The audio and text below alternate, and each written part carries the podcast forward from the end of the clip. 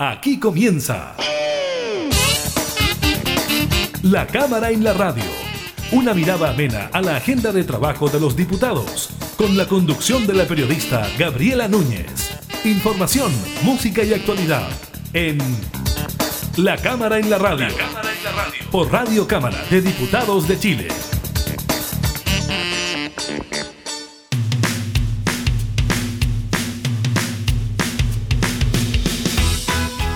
¿Cómo están? Bienvenidas y bienvenidos a una nueva edición de la Cámara de la Radio. Estamos, como siempre, junto a ustedes entregando información legislativa y temas de actualidad. Hoy estaremos conversando con el diputado Jaime Naranjo, presidente de la Comisión de Economía, sobre el despacho a sala del proyecto que extiende la ley de servicios básicos hasta diciembre del 2022. Les contamos sobre la aprobación en el Congreso de la ley Juan Barrios, que aumenta las penas para quienes incendian lugares habitados. También del último informe del MinSal sobre casos COVID-19 y de la proyección del crecimiento del Banco Central para la economía chilena. Iniciamos la cámara en la radio. Volver al club de malas. No te perdiste nada.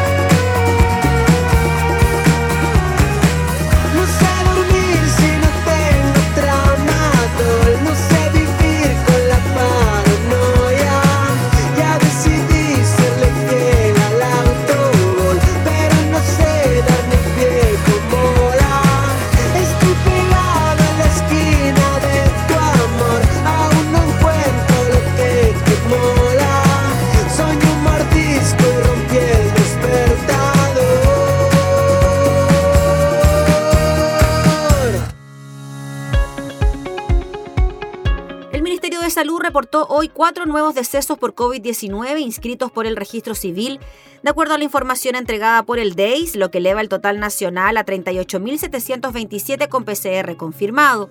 El miércoles pasado se informaron seis defunciones atribuibles al virus. Además, afirmó que hubo 1.080 casos en las últimas 24 horas, 321 menos que hace una semana, cuando se contabilizaron 1.401. De estos, 775 presentaron síntomas, 226 fueron asintomáticos y hubo 79 sin notificar en tanto que los casos activos, es decir, aquellas personas que portan el SARS-CoV-2 y son capaces de diseminarlo, son 8.470, 1.829 menos que el miércoles pasado cuando se reportaron 10.299. Además, los laboratorios reportaron los resultados de 51.155 exámenes en las últimas 24 horas, los cuales arrojaron una positividad nacional de 1,73%, la más baja desde el 11 de octubre cuando marcó un 1,9%, es decir, en 65 días. Este indicador en la región metropolitana es de un 1%, igual que la misma jornada de la semana pasada. De acuerdo al MinSal, 668 personas se encuentran hospitalizadas en unidades de cuidados intensivos en la red integrada COVID-19, mientras que el miércoles pasado se contabilizan 685. De ellas, 566 están con apoyo de ventilación mecánica versus los 600 de hace siete jornadas. Desde el inicio de la pandemia en Chile, en marzo del año pasado, el MinSal ha reportado el contagio de 1.786.184 personas en total, de las cuales 1.733.847 se consideran recuperadas. Reiteramos entonces, el MinSal reporta cuatro decesos y 1.080 casos. La positividad es de un 1,7% y es la más baja de los últimos 65 días.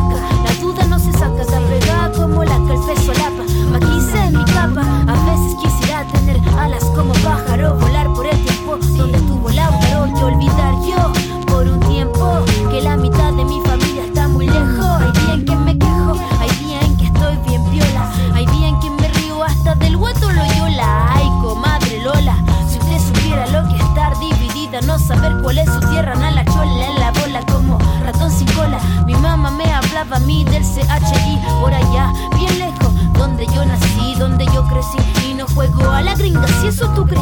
Nunca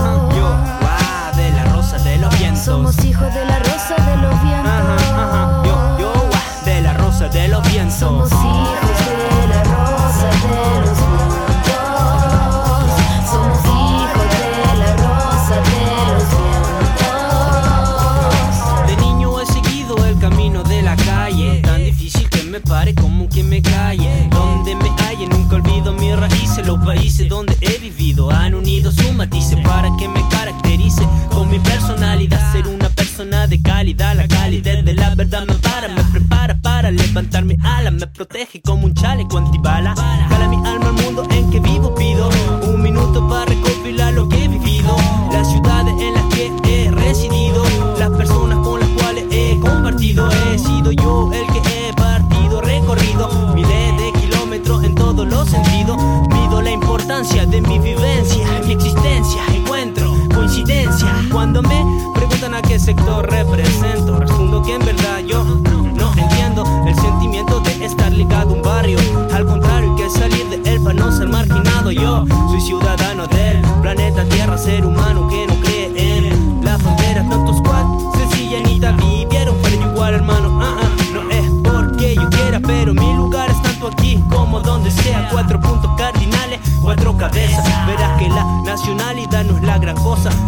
bien girar con el viento como la rosa. Somos hijos de la rosa de los Ajá, ajá, yo, vientos. guau, de la rosa de los vientos. Somos hijos de la rosa de los vientos. Ajá, ajá, yo, yo, guau, de la rosa de los vientos. Somos hijos de la rosa de los vientos.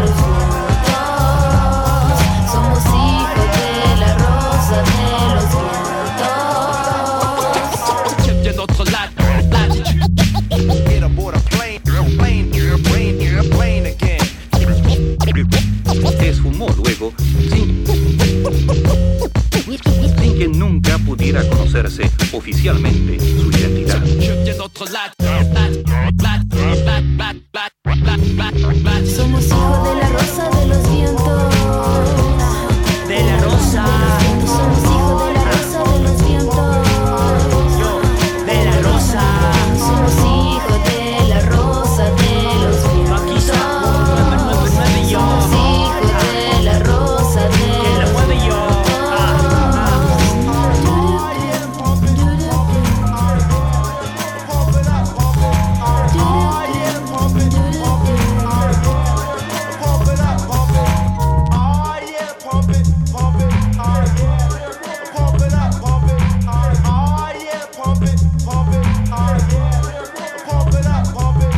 La cámara en la radio. La Comisión de Economía de la Cámara de Diputadas y Diputados despachó a sala el proyecto que busca extender la prohibición de corte de servicios básicos como luz, agua y electricidad hasta finales de 2022. Recordemos que los plazos ya se estaban acotando, se iban ya a llegar hasta los límites para que la gente tuviera que comenzar a pagar, pero la situación de la pandemia sigue estando presente. Vamos a conversar de este tema con el presidente de la Comisión de Economía, el diputado Jaime Naranjo. ¿Cómo está, diputado? Muchas gracias por recibirnos. Muy buenos días, Gabriela. Un gusto saludarla a usted y muy contento de poder tener este intercambio de opiniones en relación a las acciones que ha tomado la Comisión de Economía. Sí, pues en un tema que convoca tanto, diputado, que genera mucha preocupación también entre las chilenas y chilenos en algo tan importante, esencial como son los servicios básicos, luz, agua, etcétera. Lo primero, diputado, es que, claro, ya esta ley vencía, ¿no? Estaba ya a punto de vencer y las personas, en definitiva, tendrían que haber comenzado a pagar de nuevo. Bueno, falta todavía trámite, pero tendrían que haber comenzado a pagar de nuevo por estos servicios que no pueden ser pagados, ¿no? Efectivamente, mire, para serle bien preciso y claro, nosotros en agosto de este año le manifestamos al ministro de Economía y al ministro de Energía que una vez que concluyera la ley que impedía el corte de los servicios básicos el 31 de diciembre, se iba a generar un problema enorme, particularmente con aquellos sectores más vulnerables que habían acumulado una deuda altísima. Incluso más, presentamos un proyecto que, como muy bien usted señaló, en el día de ayer aprobamos la prórroga por todo el año 22. ¿Qué ocurrió? El ministro de, Economía nos manifestó que este no era un tema de él, que esto solamente queda radicado en el Ministerio de Energía. Pues bien, dicho aquello, recibimos al ministro de Energía que nos dijo que el gobierno iba a preparar una propuesta para abordar. Invitamos al ministro de Energía, se excusó. Octubre, invitamos al ministro de Energía para abordar esta materia, se excusó. Noviembre, invitamos nuevamente al ministro de Energía para abordar esta materia, se excusó. Y, y este mes de diciembre lo volvimos a invitar y se volvió a excusar frente a la negativa de querer dialogar por parte del ministro de Energía, la comisión tomó la determinación, porque la ley vence el 31 de diciembre, que había que actuar urgente, evitarse el conflicto después. Y por eso en el día de ayer aprobamos en, en términos generales y particulares la prórroga hasta el año 2022 del no al corto. Esto que ante la ausencia y no hay ninguna propuesta, más que puros comentarios en la prensa, en los medios de comunicación, de que el gobierno tiene una propuesta, mientras no la conozcamos, no, mientras no sepamos, no podemos a la gente en una situación de inseguridad. ¿Qué va a pasar conmigo que a lo mejor 500 mil pesos me los van a empezar? Esa gente necesita una respuesta. Eh, entonces, la respuesta que encontramos ante la ausencia del ministro de Energía para abordar este tema, porque él, tengo entendido que fue al Senado este tema, pero, pero con nosotros no ha tenido ni la deferencia, ni la capacidad de dialogar con nosotros. Y por tanto, ahora yo he hablado con el presidente de la Cámara y le he pedido, por la urgencia del tema abordar, que la próxima semana lo podamos votar en la sala este proyecto. Porque reitero, la ley vence el 31 de diciembre y tenemos que tenerle una respuesta a los sectores más vulnerables. Incluso más, conversé recién con el ministro de Hacienda antes de, de iniciar esta entrevista y le hice ver esta situación. Le dije, mire, el ministro de Energía está ausente, ¿no? Ujú. De- A través de los medios de prensa comunica que se está abordando un tema, pero en las instancias que él tiene que conversar, que es en el Parlamento y en ambas cámaras, no lo está haciendo. Entonces, no nos queda otra alternativa, le dije, de tener que prorrogar esta ley, porque el, el drama que van a vivir muchas familias a partir de enero va a ser complejo. Diputado, en caso de que la ley hubiese continuado tal como hasta ahora, las personas que no pagaron sus cuentas durante el año 2021 tendrían que haberlas comenzado a pagar a partir del año 2022? Efectivamente, ellos tendrían, antes que llegue el 31 de diciembre, cosa que han hecho muy pocas personas, llegar a un acuerdo con las empresas de agua potable, electricidad y gas para ver cómo comienzan a pagar en enero del próximo año en 48 cuotas, es decir, hasta el año el 22, 23, 24, 25, cómo comenzarían a pagar esto junto con la cuenta habitual, es decir, pagarían dos cuentas, la habitual más una cuota por las deudas atrasadas. Y eso tendrían que comer en enero del próximo año. Debo señalar que muy pocas personas, muy pocas personas, de acuerdo a la información que han entregado las mismas empresas, se han acogido al beneficio de que empieza, empezaría a operar, para ser más preciso, el próximo año. Entonces estamos en una situación muy incierta. Primero, eh, vence el plazo el 31 de diciembre, muy pocas personas han hecho la prórroga o han llegado a un acuerdo de prórroga y por consiguiente hay una situación muy compleja y por eso se requiere actuar con urgencia. Sí, pues, diputado Naranjo, y en relación a aquellas personas que quizás no lo necesitan tanto, que son eh, de los porcentajes de la población quizás más acomodados y que han hecho cierto aprovechamiento de la norma, de la ley y no han pagado. ¿Cómo se puede hacer esa diferencia, no? Para que esto llegue realmente a las personas que lo necesiten. Por eso yo creo que eh, el procedimiento es muy simple. Es de acuerdo al nivel de consumo que tiene la gente, Mm, ¿ya? Una manera que usted podría eh, separar. Y por otro lado, el nivel de vulnerabilidad. Yo tengo la impresión que la inmensa mayoría de las personas que tienen recursos económicos ha estado pagando las cuentas de la luz, del agua y el gas, pudiendo haberse acogido a la ley, no lo hicieron. Si los que, los que verdaderamente eh, están en una situación de deuda son los sectores más vulnerables. Y por eso que creo que aunque haya prórroga de la ley, si es que la aprobara definitivamente el Congreso, eh, la gente más acomodada va a seguir pagando sus cuentas y va a estar al día, porque ¿para qué va a incurrir en un endeudamiento innecesario?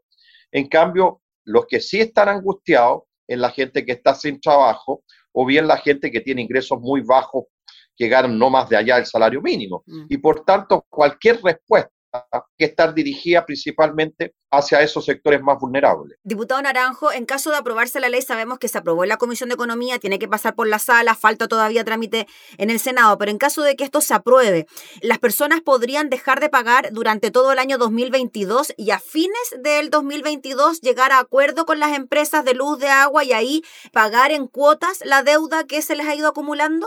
Efectivamente, ese es el procedimiento. Incluso más, le hicimos una mejora que no es menor, que dice relación en el caso de, de las personas que arriendan vivienda, Mm, de que la deuda no la pagaba el dueño de la propiedad, sino que la deuda quedaba contraída por el arrendador. para proteger justamente Sí, claro. a quienes arriendan casas, porque hay muchas personas que arriendan casas y que además de no pagar el arriendo, tampoco pagan las cuentas de la luz y el agua. Mm. Entonces, que esa deuda, quien la contraía, no era el propietario de la propiedad, sino que era el, el arrendatario. Y precisamos eso en la ley para que no hubiera un abuso y un aprovechamiento por parte de aquellas personas que además de no pagar el arriendo, tampoco están pagando las cuentas de los servicios básicos. Diputado, ya nos decía usted que le pidió al presidente de la Cámara que esto se pueda votar la próxima semana. Ya ahí, después de eso, vienen las fiestas de fin de año, por lo tanto, debería discutirse esto en la sala de la Cámara la próxima semana y verse inmediatamente en el Senado para prorrogar la ley. Es una, una norma muy simple que solamente eh, se puede aprobar rápidamente por ambas Mm. cámaras, porque lo que estamos haciendo es cambiar el, los números nomás del año 2021 por el 2022. Eh, son los guarismos nomás, entonces no requiere una discusión tan profunda porque es solo una prórroga. Pero si el gobierno logra en los pocos días que quedan, nos queda mucho, si digámoslo con claridad, nos queda mucho. El gobierno todavía no tiene una propuesta clara eh, de cómo se va a hacer si no quieren que la ley se prorrogue.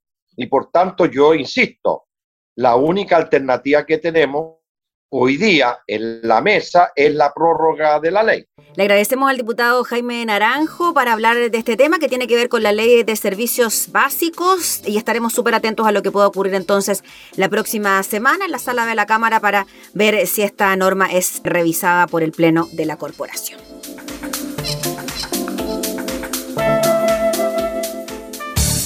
Información parlamentaria, entrevistas, música y actualidad. Todo esto y mucho más en La Cámara en la Radio. La Cámara en la Radio. Con la conducción de la periodista Gabriela Núñez.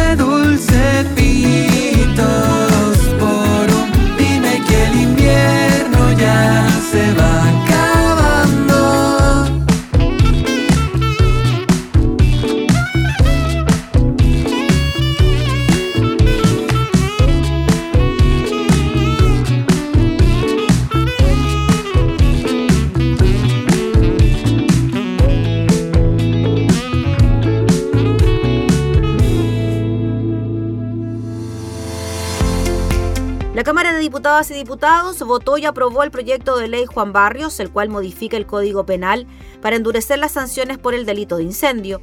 Anteriormente el Senado aprobó un informe de la Comisión Mixta, pero la Cámara lo había rechazado. Es por eso que para poder seguir con el trámite de la iniciativa se continuó por la alternativa de la reposición de la propuesta por veto presidencial. Los parlamentarios aprobaron el veto enviado por el presidente Sebastián Piñera con 96 votos a favor, 4 en contra y 16 abstenciones. En concreto, dicha propuesta modifica el texto para el delito de incendio en lugar habitado sin resultado de muerte, entre los cuales se consideran vehículos de transporte público de pasajeros, automóviles de dos o más plazas y camiones, y sanciona con presidio mayor en su grado medio, 10 años, a presidio perpetuo para quienes incendien un lugar donde haya una o más personas y su presencia se pudiese prever. Además, se aprobó una segunda observación con 91 votos a favor, 4 en contra y 22 abstenciones, que añade un artículo para regular la aplicación de esta ley, esto en razón de los principios penales de la normativa vigente y la ley más favorable para el imputado. Con todo, el proyecto presentado por el mandatario en agosto de 2020 tras el fallecimiento del camionero Juan Barrios, producto de las quemaduras que le dejó un atentado incendiario contra su camión en la región de la Araucanía, es despachado por el Congreso y pasa a fase de promulgación para convertirse en ley de la República. El presidente Piñera celebró la aprobación de la iniciativa a través de su cuenta de Twitter, escribió que la aprobación de la ley Juan Barrios hace justicia a Juan y a tantos hombres y mujeres que han perdido sus vidas en manos de la violencia y el terrorismo. La aprobación de esta ley, dijo el presidente, es un gran avance para fortalecer las condiciones y seguridades para trabajar y vivir seguros y en paz. Rodrigo Delgado, ministro del Interior y Seguridad Pública, señaló que la iniciativa despachada tiene que ver con lo que hemos estado planteando en este mismo Congreso, con la tranquilidad de las personas que teniendo su herramienta de trabajo, en este caso un vehículo, un camión, un bus, un vehículo motorizado, puedan tener la certeza que si son atacados de manera artera, cobarde, inclusive con resultado de muerte o no, las sanciones para quienes lo intenten, por supuesto, van a ser distintas en el paso. Eso es lo fundamental. El ministro de la SECPRES, Juan José Osa, sostuvo que este proyecto es muy necesario y que nos viene a entregar una nueva herramienta muy necesaria para seguir combatiendo el narcoterrorismo en algunas provincias de nuestro país. Celebramos y por supuesto le enviamos un especial saludo a la familia de Juan Barrios, dijo el ministro, y esperamos que si bien una pérdida nunca se recupera, esperamos que esta ley les permita pensar en el futuro y pensar que el alma de Juan Barrios va a seguir presente.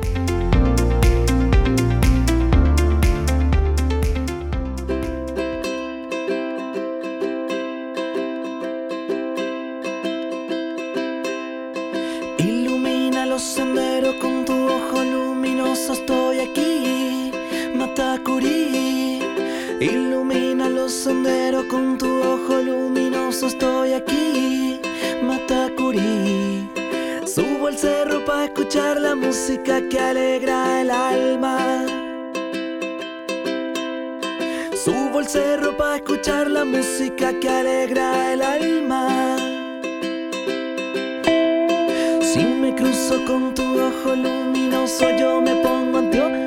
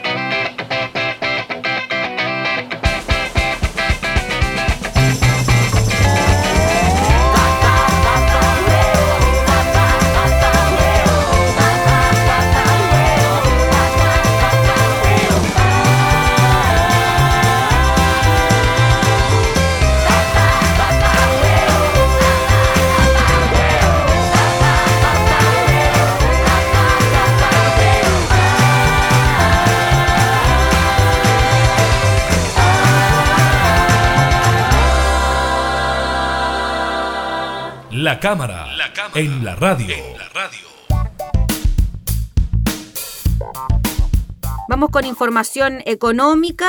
La economía ha sorprendido este año. El crecimiento del Producto Interno Bruto ha mostrado una fuerte aceleración debido a los mayores estímulos y la liquidez presente. Todo esto llevó a que el Banco Central subiera nuevamente su proyección de crecimiento para este año. De acuerdo al informe de política monetaria IPOM de diciembre, el Banco Central estima que la economía crecerá entre un 11,5 y un 12% este año, rango que se ubica por sobre lo estimado en septiembre pasado, entre un 10,5 y un 11,5%, reflejo del mayor dinamismo del gasto, con ajustes importantes al alza en el consumo privado y la inversión en maquinaria y equipos. De acuerdo con el documento, el mayor gasto interno ha llevado a que el crecimiento del PIB chileno esté dentro de los más altos del mundo, pero al mismo tiempo significa que la economía está operando muy por sobre su capacidad de corto plazo, exacerbando las presiones de costos y precios. El central sostiene que en el segundo trimestre se superó el nivel de actividad anterior a la crisis, en el tercero el PIB aceleró su expansión trimestral, llegando a un 21% anualizado, a su vez menciona que el IMASEC de octubre creció un 15% en 12 meses, 17% anual la parte no minera, aunque con velocidades de expansión mensuales menores a las observadas previamente. Asimismo, dice que el consumo privado ha continuado siendo el componente más dinámico del gasto, al crecer un 27,5% anual en el tercer trimestre. Por el lado de la oferta, esto se ha reflejado en la continua expansión del sector comercio y la aceleración de los servicios. El Banco Central explica que un reflejo inequívoco del exceso de demanda interna es el mayor déficit que registra la cuenta corriente, a pesar de un precio del cobre elevado y la significativa depreciación del peso. En ese sentido, destaca el alto déficit de la cuenta corriente medida a precios de tendencia, que alcanzará el 6,7% del PIB este año.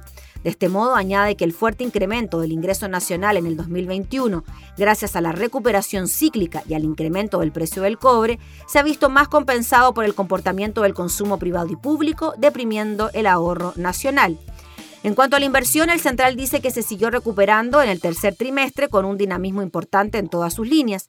El componente de maquinaria y equipos mantuvo un crecimiento elevado, especialmente la de uso industrial y vehículos de carga, mientras que la construcción y otras obras ha sido clave la reactivación de proyectos de edificación y de obras de ingeniería relacionadas con la minería. De hecho, según el catastro de la CBC, del tercer trimestre, la inversión del 2021 está entre las más altas de los últimos cinco años. No obstante, pese a la aceleración prevista para el 2021, las previsiones para 2022 y 2023 no son auspiciosas, ya que se espera una fuerte desaceleración. Así, para 2022 y 2023 se proyecta que la economía crecerá entre un 1,5 y un 2,5% y entre un 0% y un 1% respectivamente. Al respecto, advierte que aunque en esta trayectoria es posible que se registren tasas de expansión negativas en algunos trimestres, el nivel de actividad que alcanzará la economía al final del periodo de proyección será similar al que preveían los informes de junio y septiembre de este año. En el detalle sostiene que la elevada base de comparación, la extinción de las transferencias fiscales directas, la utilización de la liquidez acumulada en los últimos trimestres, la mayor estrechez de las condiciones financieras y la acción de la política monetaria llevará a una contracción del consumo privado en los próximos dos años. En el escenario central prevé que el consumo caerá un 0,2% en el 2022 y un 1,5% en el 2023, explicado por una reducción sustancial del consumo de bienes durables luego de su fuerte acumulación durante el 2021. En cuanto a la inversión, el Banco Central indicó que la formación bruta de capital fijo también tendrá un débil desempeño en los dos años venideros, comportamiento en el que juegan un rol fundamental las condiciones financieras más estrechas derivadas de los cambios estructurales que se han producido en el mercado de capitales locales, lo mismo que la persistencia de una mayor incertidumbre. Así, el escenario central supone que la inversión se reducirá un 2,2% en 2022 para luego aumentar marginalmente en el 2023. En estas proyecciones, la inversión pública y el arrastre de grandes proyectos no alcanzará a compensar el impacto de la incertidumbre local y tampoco de las altas. Reiteramos el dato. Entonces, el Banco Central sube la proyección de crecimiento para este año para un 12%, pero espera una fuerte desaceleración tanto para los años 2022 y 2023.